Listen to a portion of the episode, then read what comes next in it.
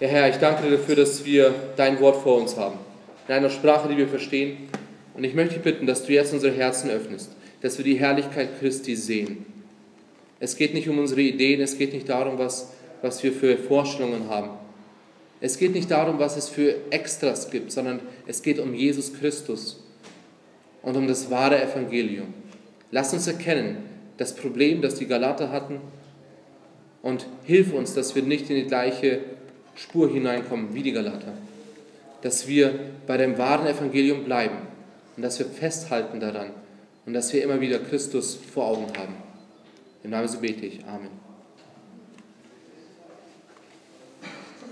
Der Predigtext ist aus den Versen 6 bis 10. Und wie letzte Woche schon erwähnt, fängt Paulus hier einen, einen Brief an, ganz anders wie alle anderen Briefe. Er fängt hier an und er geht gleich in das Problem hinein, nachdem er sich vorgestellt hat. Und er fängt gar nicht an, dass er sagt, ihr seid gut oder ich danke Gott für euch. Ich lobe Gott für euch. Nein, er fängt an mit den Worten, mich wundert, dass ihr euch so schnell abwenden lasst von dem, der euch durch die Gnade des Christus berufen hat. Und was wir uns heute anschauen wollen, sind zwei Sachen. Das Thema, also der, der Predigtext ist Abwenden von der Wahrheit. Abwenden von der Wahrheit. Und wir wollen uns zwei Sachen anschauen. Abwenden ist verwunderlich. Und die zweite Sache ist Abwenden von dem wahren Evangelium.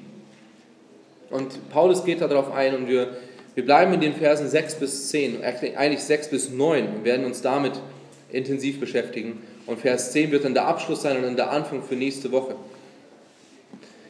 Aber Paulus ist verwundert, sagt er hier.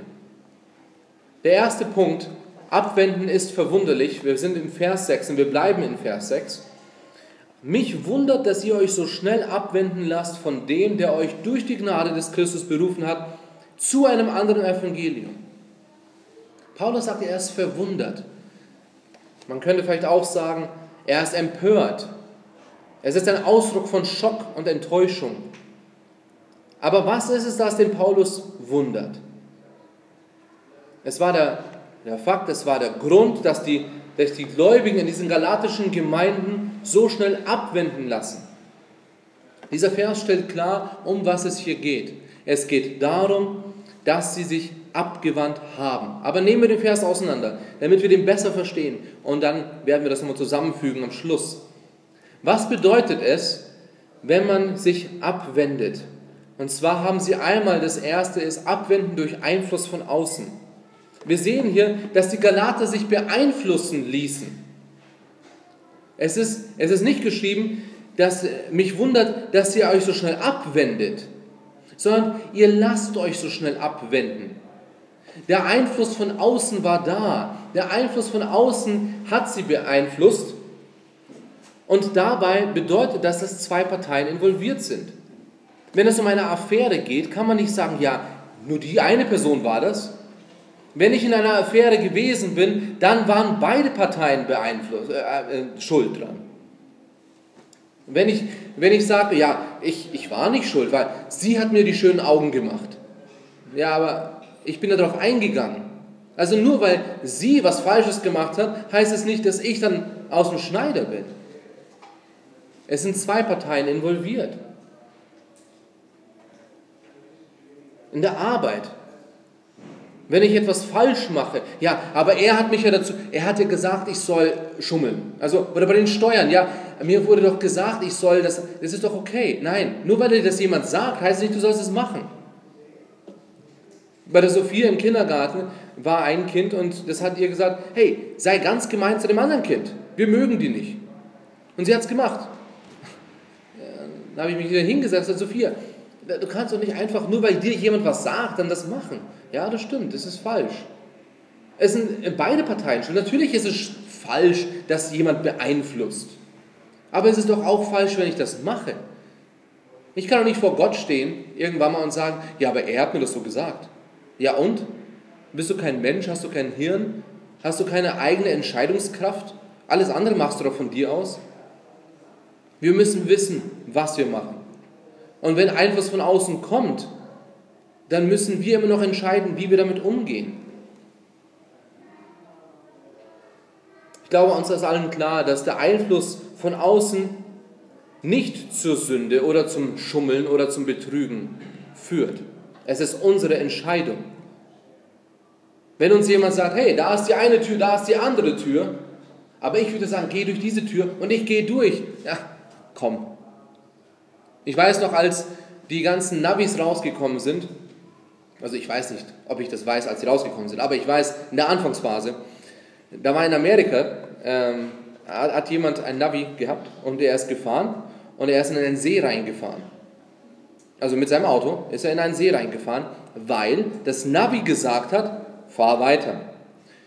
Die Straße wurde aber geändert und jetzt ist es eine Rechtskurve. Das Navi war aber nicht abgedatet. Und was hat die Person gemacht? Diese Person hat den Navigationshersteller verklagt, weil er ist ins Wasser reingefahren.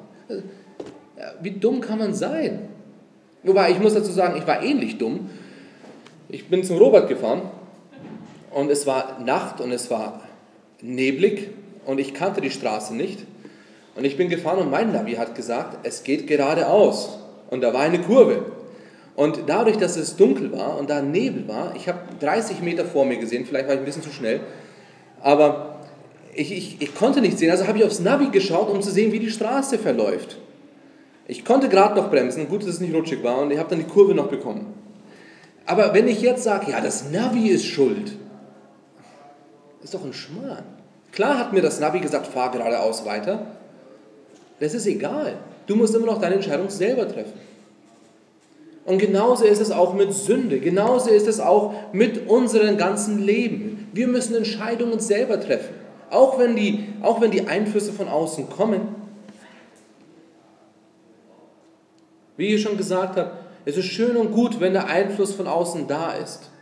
Aber wir müssen die, uns bewusst machen, was es bedeutet. Wir müssen uns bewusst machen, für was wir stehen. Aber es ist nicht so, dass wir nur offensichtlich in die Irre geführt werden. Es ist nicht immer so, dass jemand sagt, ja, ich will dich in, die, äh, in den falschen Weg führen. Manchmal ist es auch nicht ganz so offensichtlich. Also ganz ehrlich, die meisten werden wahrscheinlich nicht sagen, also wenn es allgemein Einfluss von außen, wenn jemand der Geld klauen will, hey, ich will zu dir kommen und ich will dein Geld klauen. Das wird die meisten nicht sagen. Also was werden die sagen? Die werden versuchen, irgendwie dich auszutricksen. Also es ist manchmal nicht so offensichtlich, dass mich jemand, dass jemand was von mir möchte, sondern es ist manchmal auch so, dass sie sehr, sehr hinterhältig sind. In der heutigen Zeit ist es sehr oft so, man liest davon immer wieder, wie hinterhältig Leute sind. Ich habe mal davon gehört, dass, ähm, ich glaube nicht, dass es in Eichstätt war, aber es war, da war dann eben eine Frau und ein Kind, die sind an eine Tür gekommen, die haben geklingelt, die haben nach Essen gefragt. Und dann haben sie aber in der gleichen Zeit, wo dann jemand was zum Essen ge gebracht hat, haben sie in die Tür reingeschaut und dann oder mental aufgeschrieben, okay, die haben einen Hund, die haben keinen Hund, die haben das, die haben das, die haben das, die haben das. Und dann, als sie rausgegangen sind, haben sie ein Kreuz oder haben sie ein anderes Zeichen gemacht, dass wenn dann ein paar Tage später jemand vorbeikommt, um da einzubrechen, weiß, ah ja, bei dem Haus können wir einbrechen oder nicht. Es ist schlimm heutzutage, wie die Leute hinterhältig geworden sind. In unserem ganz normalen Leben. Das hat doch gar nichts mit Christen zu tun, sondern das ist einfach nur, wie hinterhältig es heutzutage ist. Ich meine, früher war es nicht anders. Einfach nur andere Wege. Es ist heute ein bisschen einfacher wahrscheinlich, aber hat genauso funktioniert.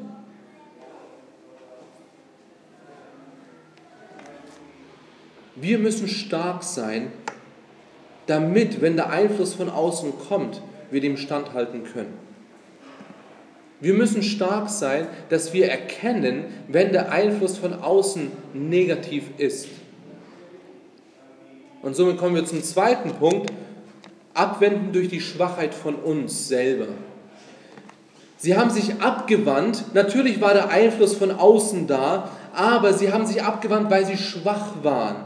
Denn wären sie stark gewesen, hätten sie erkannt, welche, welche, welcher Einfluss das ist und was es falsch ist. Und wir sind hier immer noch im Vers 6, die Schwachheit der Galater. Der Einfluss von außen war da, aber die Galater hätten stark sein sollen, damit sie die Wahrheit erkennen. Und das ist genau die Umsetzung von dem ersten Punkt. Also Einfluss ist von außen da, das können wir nicht ändern.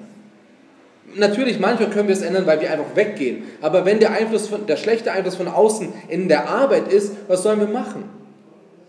Eine andere Arbeitsstelle, glaubt ihr wirklich, dass da kein Einfluss von außen ist? Sollt ihr, umziehen? Glaubt ihr wirklich, dass dort kein Einfluss von außen ist? Der Einfluss ist da. Also müssen wir lernen, damit umzugehen.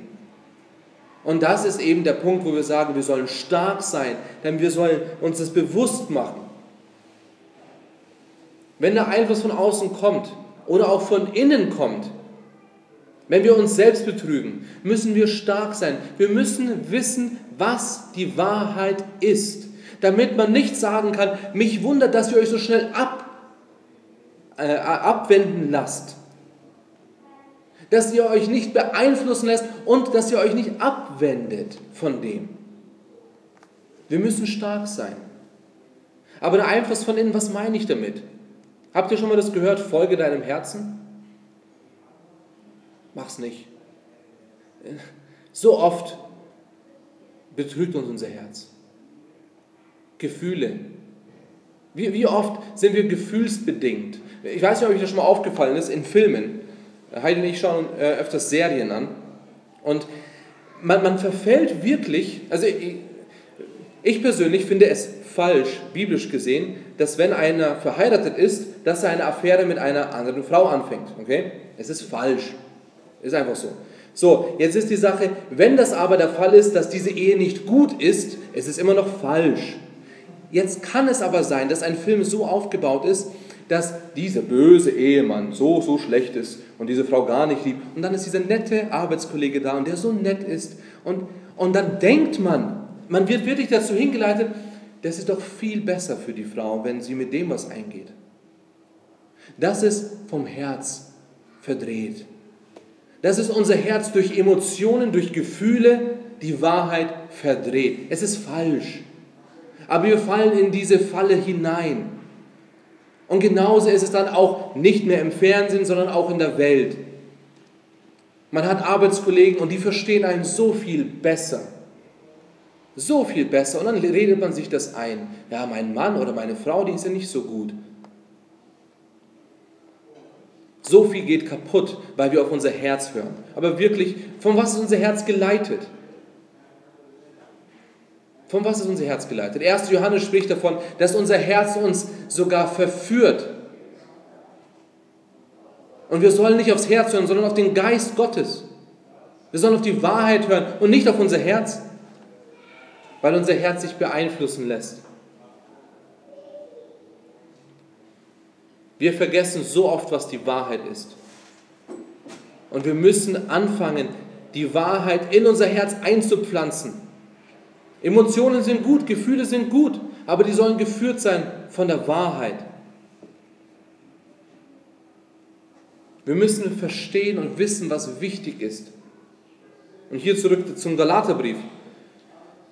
Die Galater haben das Evangelium vernachlässigt. Wir reden hier von Gläubigen, die das Evangelium gehört hatten und nun in Gemeinden sind. Und sie haben das Evangelium klar vor Augen gehabt. Aber ihnen war nicht bewusst, wie wichtig es doch ist. Und durch diese Schwachheit haben sich die Galater beeinflussen lassen und sie sind abgewandt von dem Evangelium. Die Galater sind diesen Schritt gegangen. Sie haben die Entscheidung getroffen.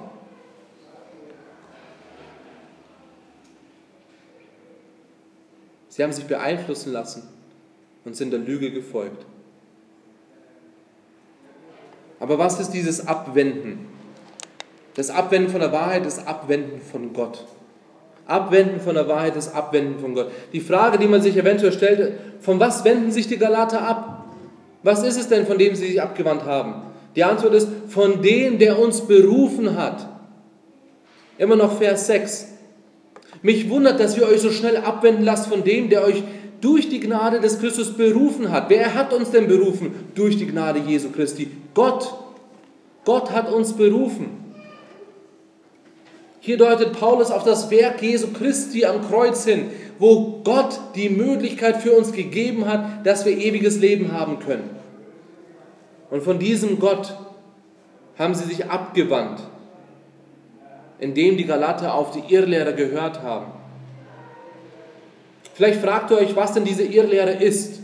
Und wir werden darauf eingehen. Galaterbrief ist sehr, sehr intensiv. Aber im Großen und Ganzen ist es das Heil, also das ewige Leben, allein durch Jesus Christus plus anderen Sachen. Das war die Irrlehre bei den Galatern.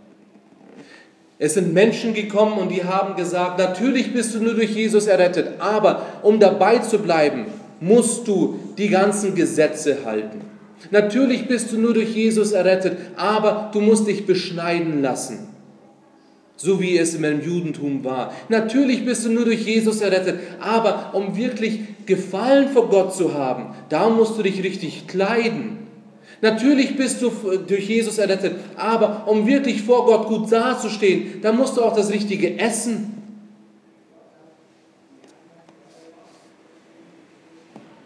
Das ist nicht das Evangelium. Das ist nicht das, was Paulus gepredigt hat. Das war nicht das, was Petrus gepredigt hat.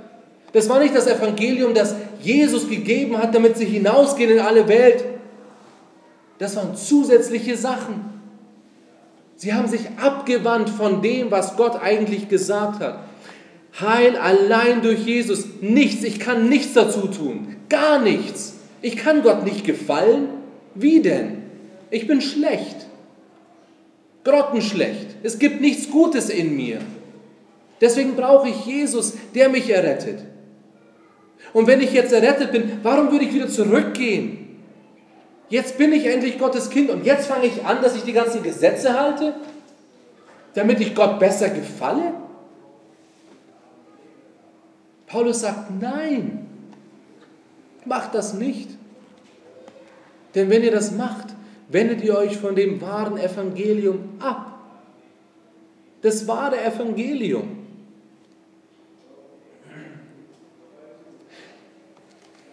Ich weiß nicht, ob ihr es wusstet, aber wenn ihr euch von etwas abwendet, dann wendet ihr euch zu etwas anderem hin. Es ist nicht nur so, dass die Galater sich abgewandt haben von dem wahren Evangelium. Nein, sie haben sich zu einem anderen Evangelium hingewandt. So etwas ist gefährlich. Aber das passiert immer wieder. Beispiel bei Drogen. In so vielen Entzugsanstalten kommen Leute hin, um von Drogen loszuwerden. Und was passiert so oft? Sie fangen an, Alkohol und werden Alkoholiker. Ja, okay, manche äh, Entzugsanstalten, die verbieten Alkohol. Aber dann fangen sie an mit Zigaretten, die nächste Sucht. Okay, manche, selten, von dem, was ich gehört habe, verbieten Drogen, Alkohol und auch ähm, Zigaretten. So, jetzt fangen sie an mit Essen und sie fangen an mit Esssucht. Warum? Es ist eine Lehre in den Menschen da. Es ist das Gleiche. Immer wieder eine Lehre. Ich bin von etwas abhängig, jetzt brauche ich etwas, das mich wieder füllt. Und das ist so gefährlich. Ich weiß, ein, ein Bekannter von uns, ähm, der in Ingolstadt war, der war drogenabhängig. Und ich, ich kann mich noch daran erinnern, als er ganz frisch, sozusagen wirklich von der Straße gekommen ist und gläubig geworden ist, von Drogen weggekommen ist. Und er hat es ist, also er ist von einem Tag auf den anderen weg von Drogen. Und er ist dann zu einer christlichen Anstalt gegangen, also einer christlichen Entzugsanstalt äh, gegangen. Und da gab es das nicht. Da gab es nicht mal wirklich zu viel Essen. Aber was sie gemacht haben, ist, sie haben anstatt diese Lehre mit, mit neuen Süchten zu füllen, haben sie die Lehre mit, äh, diese Lehre mit Gottes Wort gefüllt. Sie hatten Bibelstunden und er hat angefangen, Gott besser kennenzulernen. Er war gläubig, aber die Lehre, die da war, wurde nicht mehr gefüllt mit Drogen, nicht gefüllt mit irgendwelchen anderen Süchten, sondern jetzt gefüllt mit Gottes Wort. Genauso ist es in Beziehungen. Ich weiß nicht, ob ihr äh, euch, ja, diesen sogenannte Rebound-Beziehungen. Eine Person ist mit einer anderen Person in einer Beziehung und jetzt wird, äh, bricht einer ab und jetzt ist die eine Person so traurig und jetzt sucht sie sich jemand anders. Nicht, weil sie wirklich die andere Person liebt, sondern weil eine Leere da ist. Ich brauche diese Beziehung. Es ist so gefährlich. Ihr könnt das nachlesen, immer wieder. Sogar Psychologen warnen davor. Auf der anderen Seite gibt es Leute, die davon natürlich auch ähm, das ausnutzen. Natürlich, jetzt sind die Frauen wirklich ähm, bereit für alles. Also nutze ich das aus. Dieser Rebound. Warum? Warum ist es da? Weil eine Lehre da ist, die gefüllt werden muss. Ich habe vorher in was hinein investiert und jetzt muss diese Lehre gefüllt werden. Jedes Mal, wenn wir von etwas uns abwenden, wenden wir uns zu etwas anderem hin.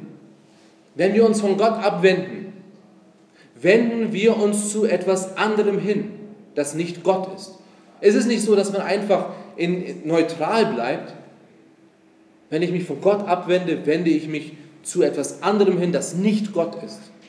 das ist schlecht. Es beeinflusst mich wieder.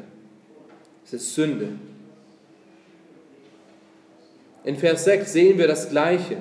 Die Galater haben sich von Gott abgewandt, hin zu einem anderen Evangelium. Es ist nicht nur, dass man das eine vernachlässigt hat, sondern man wird diese Lehre füllen, ein anderes Evangelium. Aber Gibt es ein anderes Evangelium? Gibt es ein anderes Evangelium? Evangelium bedeutet gute äh, Botschaft. Gibt es wirklich ein anderes Evangelium? Nein, es gibt kein anderes Evangelium. Und das ist, was Paulus hier sagt, im Vers 7. Ihr habt euch ab, äh, hin, äh, abgewandt hin zu einem anderen Evangelium. Und jetzt Vers 7, während es doch kein anderes gibt. Es gibt nur ein Evangelium. Das Abwenden von dem wahren Evangelium. Aber dieses wahre Evangelium, was bedeutet das? Er sagt hier in den Versen 7 bis 9, die Reinheit des wahren Evangeliums. Die Reinheit des wahren Evangeliums. Die Galater haben sich von Gott und somit auch von Jesus und dem wahren Evangelium abgewandt abgewandt hin zu einem anderen Evangelium, während es doch gar kein anderes Evangelium gibt. Aber was bedeutet das? Paulus sagt hier, es gibt nur ein Evangelium, nur eine gute Botschaft. Und sobald etwas dazukommt, ist es nicht mehr das Original. Ich habe leider ähm, nicht das zu Hause gehabt, aber wenn ich jetzt hier meinen mein Kaffee nehmen würde, Und wenn ich jetzt Motoröl hineinschütten würde, okay, in meinen Kaffee, also da ist noch was drin, nur ein Tropfen Motoröl, oder nehmen wir mal einen halben Liter Motoröl, würde nicht hier reinpassen, aber nehmen wir 100 Milliliter Motoröl reinschütten würde, was würdet ihr mir empfehlen? Soll ich es trinken? Nein, warum nicht? Es schmeckt nicht gut, gell? Aber nicht nur schmeckt nicht gut, es ist gefährlich. Oder Frostschutz vielleicht. Warum nicht? Weil es nicht mehr rein ist. Es ist nicht gut für mich. Ein Tropfen Öl macht das alles kaputt. Beim Kaffee ist es klar, oder? Aber was ist, wenn wir das beim Evangelium machen?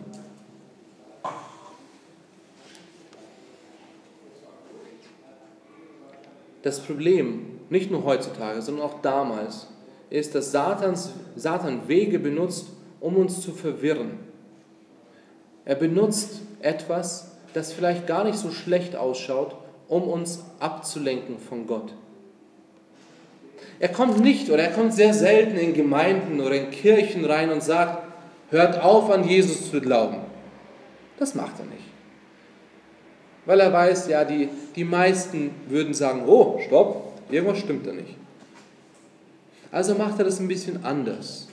Er macht das ein bisschen hinterlistiger. Und er setzt sich rein und hört erstmal zu.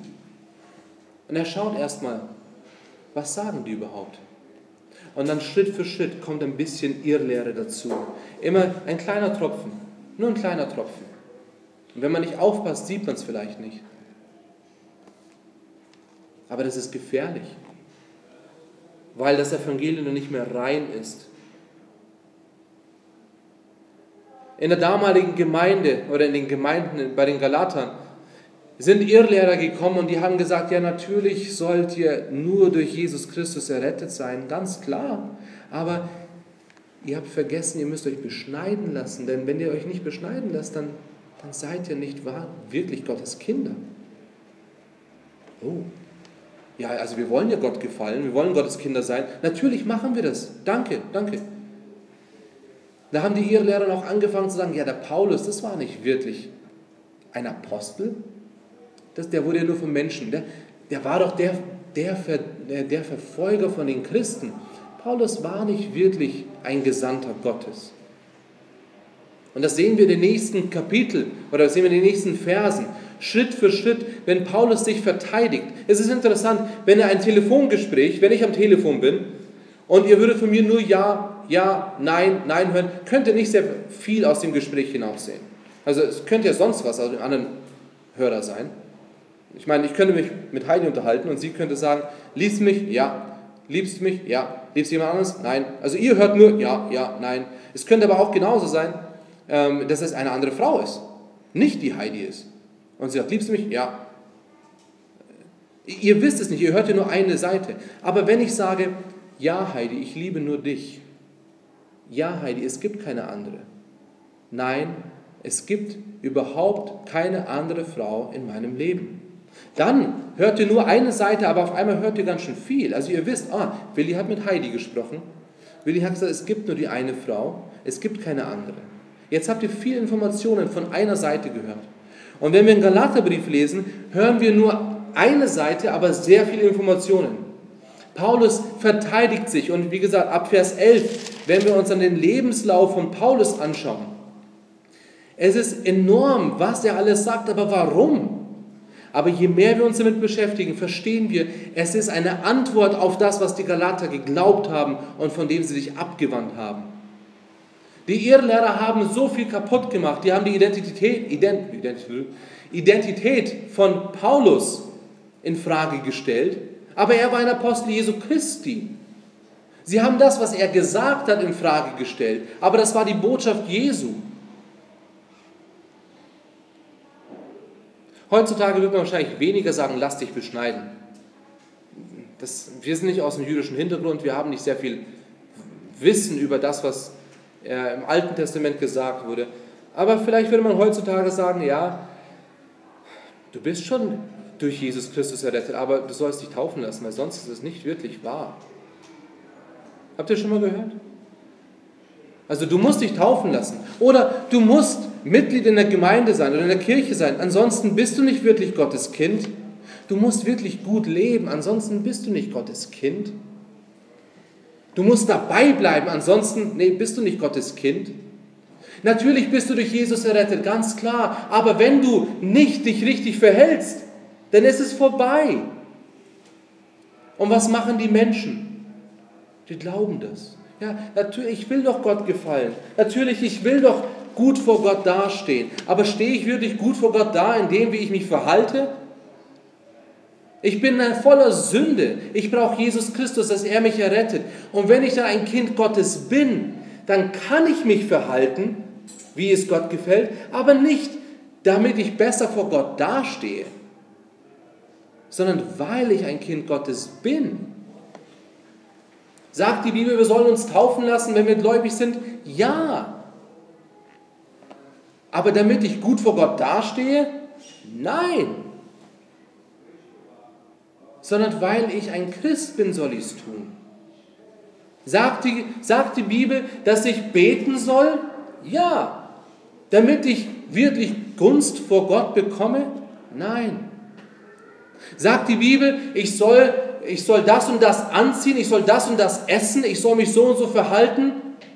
Zum Teil ja, zum Teil nein. Aber immer wieder finden Leute Sachen, damit sie sagen können, hey, du musst das tun, weil sonst findet Gott dich gar nicht so toll. Aber ganz ehrlich, Gott findet uns überhaupt nicht toll, außer wir sind seine Kinder. Und dann findet er uns ganz toll. Dann liebt er uns. Und er findet es schade, wenn wir uns nicht richtig verhalten. Aber wir sollen nicht denken, dass jetzt endlich können wir zeigen, wie toll wir sind. Nee, überhaupt nicht. Und das ist, was die Galater gemacht haben. Die Galater haben das wahre Evangelium zur Seite geschoben. Das reine Evangelium haben sie zur Seite geschoben und haben angefangen, ihre eigenen Wege zu finden, Gott zu gefallen. Lass dich beschneiden. Die ganzen Rituale, die sollst du wieder machen.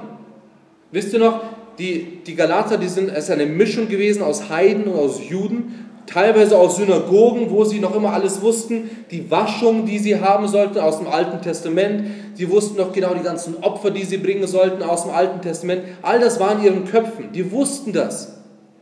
Dann waren die Heiden da, die irgendwelche Rituale gehabt haben, die irgendwelche Götzen angebetet haben. So, und jetzt sind beide Parteien raus aus dem Falschen und endlich haben sie die Wahrheit erkannt und jetzt kommen andere Leute und sagen, nee, nee, nee, ihr sollt schon noch weitere Rituale machen, damit Gott euch, damit Gott wirklich euch mag. Damit das, damit das auch wirklich bei Gott ankommt.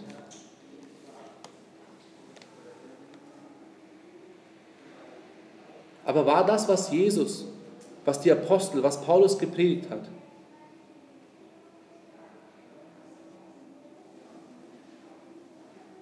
Wir werden in diesem Brief an die Galater Schritt für Schritt sehen, wie gefährlich es ist, wenn wir anfangen zu denken, dass wir durch Gesetze halten, durch etwas Gutes tun, durch irgendwelche äußerlichen Sachen besser vor Gott dastehen. Es ist falsch. Wir können nicht besser vor Gott dastehen. Entweder sind wir Sünder und wir, wir haben keine Chance vor Gott dazustehen, wir kommen in die Hölle, oder wir sind seine Kinder und wir werden zu ihm kommen. Entweder oder. Das ist, damit wir vor Gott dastehen. Und dann sollen wir uns natürlich richtig verhalten, aber nicht, damit Gott uns endlich mag, sondern weil Gott uns mag. Jesus ist der Einzige, der unsere Sünde wegnehmen kann. Es gibt nichts, was wir dazu tun können. Nichts. Egal wie oft wir beten, egal wie oft wir in die Gemeinde gehen, egal wie viel Geld wir geben, egal wie gut wir sind, es ist egal. Wir können nichts dazu tun, es ist allein Jesus. Das ist das wahre Evangelium, was die Apostel von Anfang an verkündigt haben. Als die Gemeinden in Galatien gegründet wurden, das war das, was sie gehört haben. Ein reines, ein klares, wahres Evangelium. Und nicht verdreckt mit Zusätzen, nicht verunreinigt. Und als nächstes sehen wir die Verkündigung des Evangeliums. Paulus geht auf die Verkündiger ein und er sagt, dass in Galatien Lehrer sind, die die Galater verwirren und das Evangelium verdrehen wollen. Aber wie kann man das machen? In Galatien, wir werden es noch in den späteren Kapiteln immer wieder sehen, waren ihre Lehrer da, die im Großen und Ganzen Folgendes gesagt haben. Errettung nur durch Jesus Christus. Aber oder nur durch Jesus Christus und. Wisst ihr noch, was ich letzte Woche gesagt habe? Der Titel für die Serie im Galaterbrief, Jesus plus nichts ist alles. Ich glaube, wir werden es letztendlich dann auch so haben. Ich warte noch eine Woche. Aber das ist genau die Aussage. Jesus plus nichts ist alles. Sobald ich etwas dazusetze, es ist kaputt. Sobald ich Motoröl in meinen Kaffee schütte, ist der Kaffee kaputt. Genauso ist es mit dem Evangelium. Ich soll nichts dazufügen.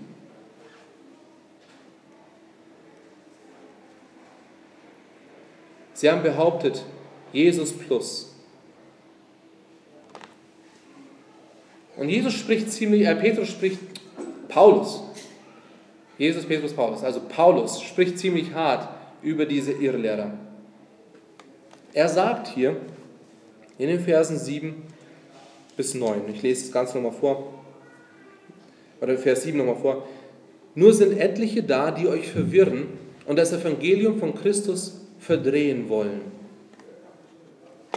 Er sagt, dass etliche da sind, die zwei Ziele haben, unter anderem zwei Ziele. Erstens, sie wollen euch verwirren und sie wollen das Evangelium des Christus verdrehen.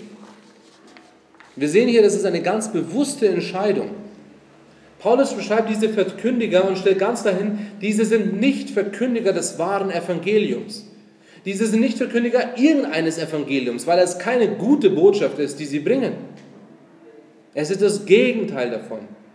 Diese Irrlehrer haben eine Agenda, die das wahre und reine Evangelium nicht beinhaltet, sondern sie wollen es verdrehen. Und das ist etwas, das passieren kann.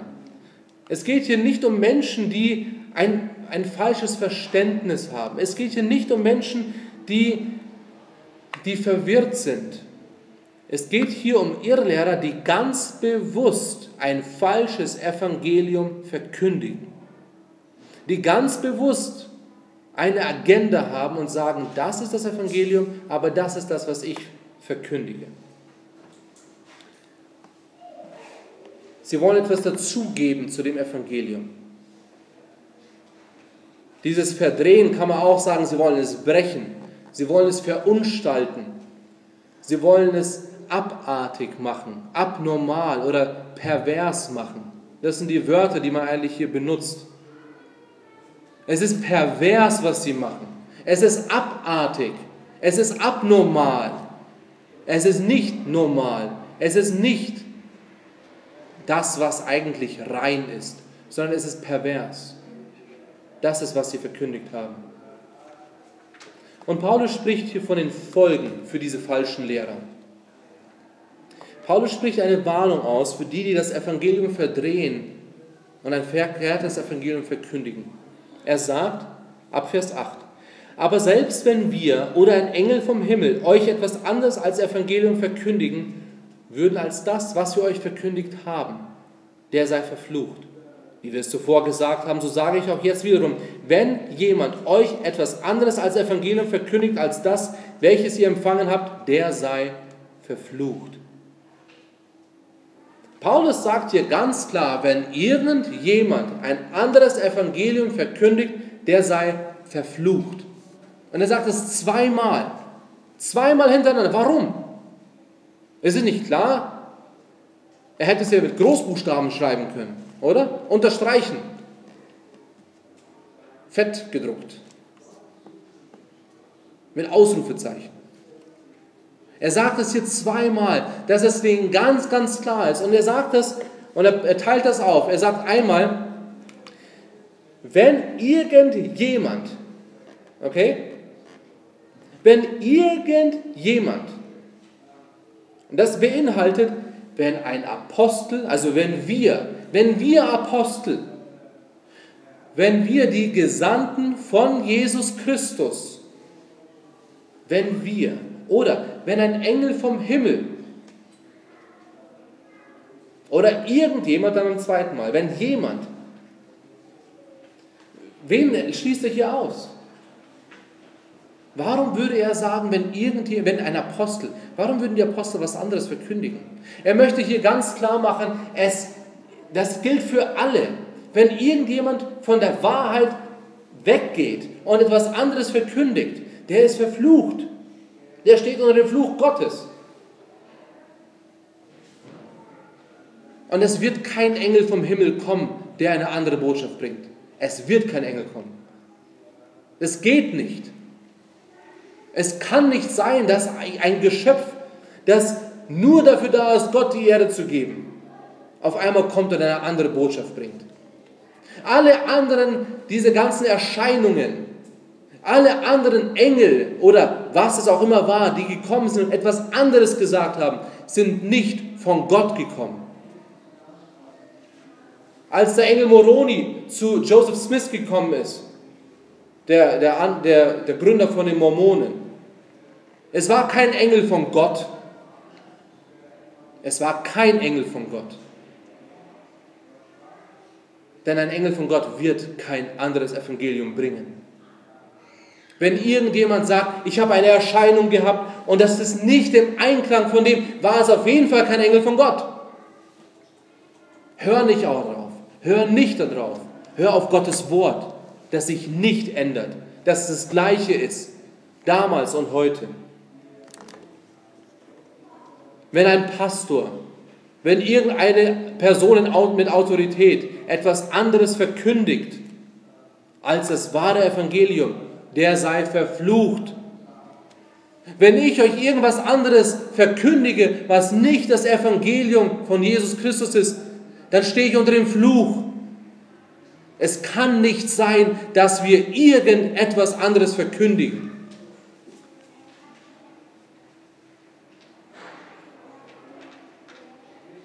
Wenn irgendjemand, ein Apostel, wenn wir oder wenn ein Engel vom Himmel oder wenn jemand euch etwas anderes als Evangelium verkündigt als das, was wir empfangen haben, sind wir verflucht.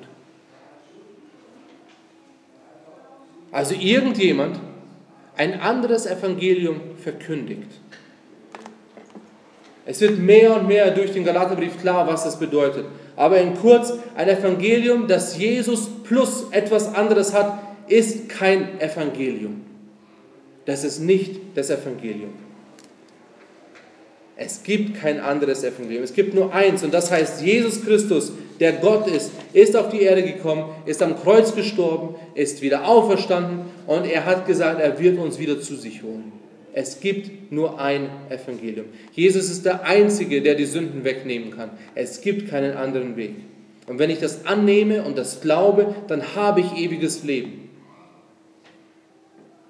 Und nicht noch zusätzlich, wenn ich das annehme und mich taufen lasse oder wenn ich das annehme und beim Abendmahl teilnehme, oder wenn ich das annehme und Gottesdienst gehe, oder wenn ich bete, wenn ich mich richtig verhalte, wenn ich Geld gebe, wenn ich mich richtig kleide und was es sonst alles für Ideen gibt. Es ist nicht irgendein Plus, es ist Jesus Christus allein. Jedes Mal, wenn es heißt Jesus plus, dann ist es nicht das Evangelium. Nur das reine Evangelium, welches von Anfang an von Jesus und von den Aposteln verkündigt wurde.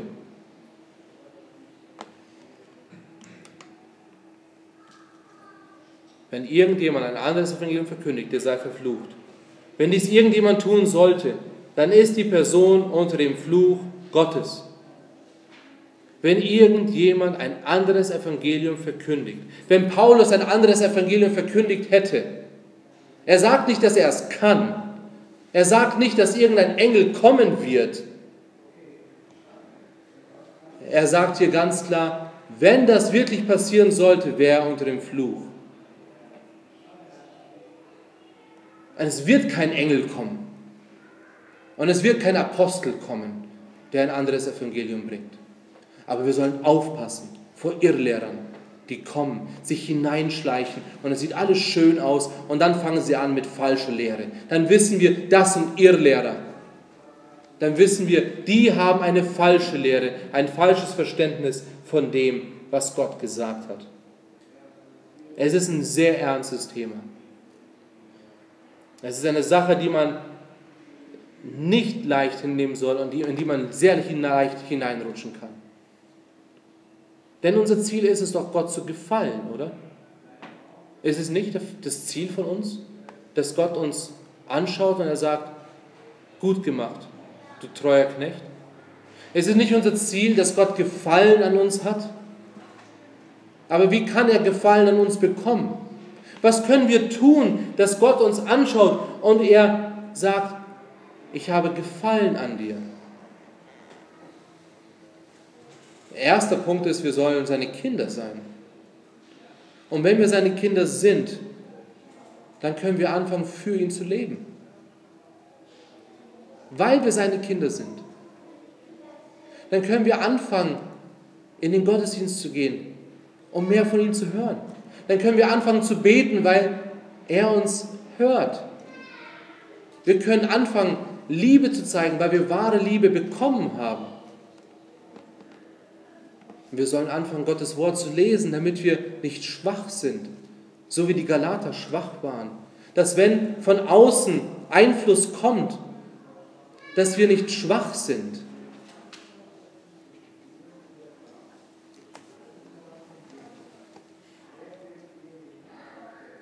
Wir werden keine Gunst vor Gott gewinnen, wenn wir denken, oh, durch das, was wir tun, werden wir jetzt gut vor Gott dastehen. Es geht nicht darum, dass wir sagen, Jetzt hat gefällt es Gott, was ich tue, weil Jesus und das, was ich. Nein, es ist allein durch Jesus Christus. Allein durch Jesus habe ich ewiges Leben. Allein durch Jesus ist meine Sünde weg. Und jetzt darf ich für ihn leben. Und Paulus endet mit Vers 10 und wie gesagt, wir werden dann nächste Woche Vers 10 als Start nehmen. Dann sagt er, rede ich denn jetzt Menschen oder Gott zuliebe? Oder suche ich Menschen zu gefallen? Wenn ich allerdings dem Menschen noch gefällig wäre, so wäre ich nicht ein Knecht Gottes. Sagt es Paulus hier, um Menschen zu gefallen?